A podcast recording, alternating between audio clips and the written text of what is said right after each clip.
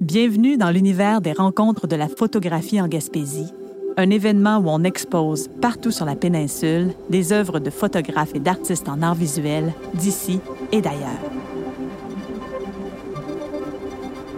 Vous vous trouvez présentement au Centre d'artistes Vaste et Vague à Carleton-sur-Mer, où vous pouvez admirer les photos de Naila Dabaji. Après l'entrevue, vous aurez la chance d'entendre une pièce composée par le musicien gaspésien Monsieur Nocturne, qui s'est inspiré de la photo qui se retrouve devant vous. Naila Dabaji, euh, je suis une artiste en art visuel. Je suis née à Beyrouth. Euh, j'ai grandi au Cameroun, en France. En fait, j'ai découvert le Liban, qui est mon pays euh, d'origine, dans les années 90.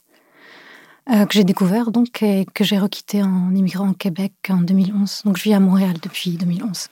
Euh, quand je suis arrivée au Québec, j'ai vraiment envie d'être là et puis de, garder ces souvenirs et ces lieux comme, une inspiration puisque je cherche plus, comme je le cherchais plus jeune, à essayer de définir mon identité. Je trouve que c'est ce qui définit mon identité justement, ces différents pays où j'ai habité. Mais le, Liban, bien sûr, reste beaucoup plus important pour moi parce que ma famille est encore au Liban et puis j'y vais souvent. Là, à cause de la pandémie, je n'ai pas été, mais en général, j'y vais au moins une fois par an pour voir ma famille. En fait, euh, j'ai commencé ma pratique euh, en 2006 environ. Euh, j'ai travaillé dans un, j'étais dans un collectif avec l'artiste Ziad Vitar. On a travaillé longtemps ensemble. Surtout, en fait, les 2000, ma pratique, c'était surtout la photographie et de la documentation.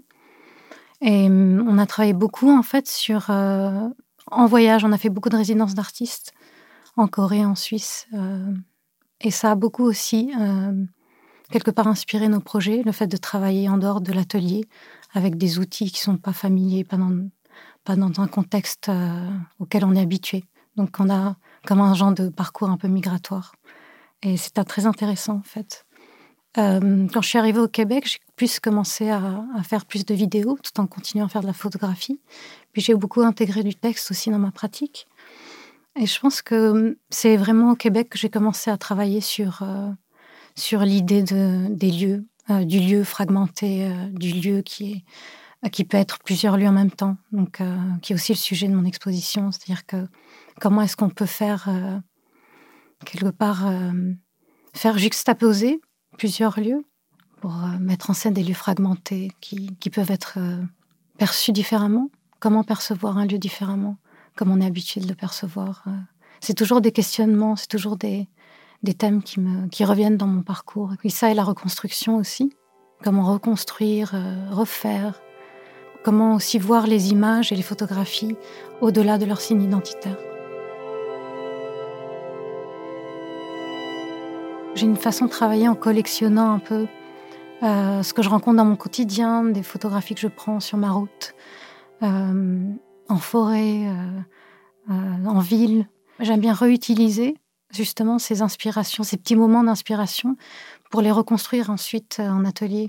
Donc je ne sais jamais vraiment ce qui va être inspirant. Ça peut être un geste, ça peut être, ça peut être une action, quelque chose qui se passe, un événement, comme ça peut être juste un paysage. Et puis j'aime bien travailler à partir de ça, de cette façon-là.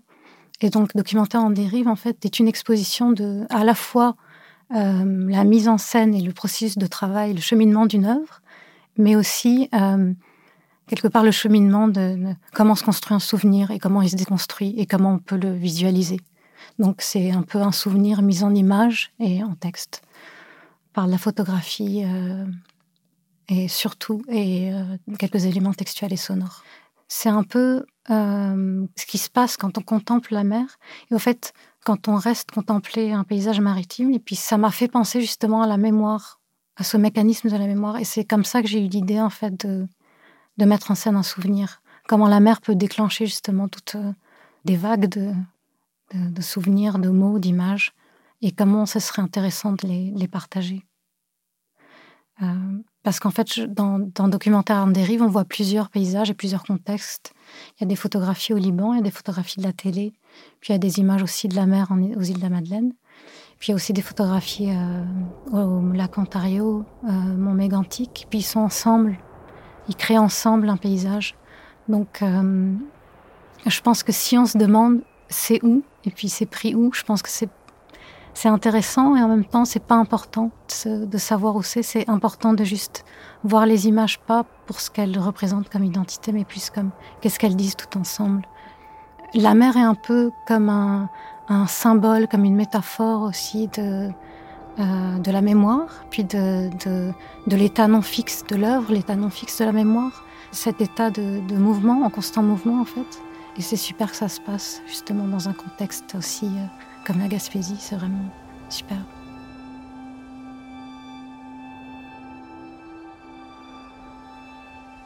Donc je vous invite à écouter la pièce sonore de Monsieur Nocturne, qui est inspirée des œuvres de l'exposition documentaire en dérive.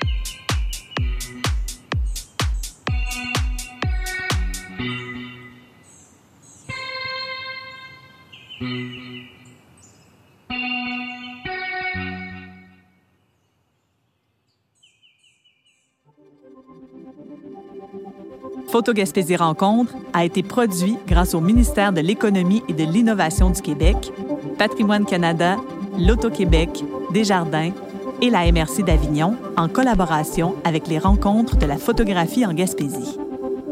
Réalisation, entrevue et animation, Maïté Samuel Leduc. Montage et conception sonore, Tram Audio. Assistante de production, Fanny Lambert. Captation sonore, Magnéto et Ike Barsalou du studio Onguedo.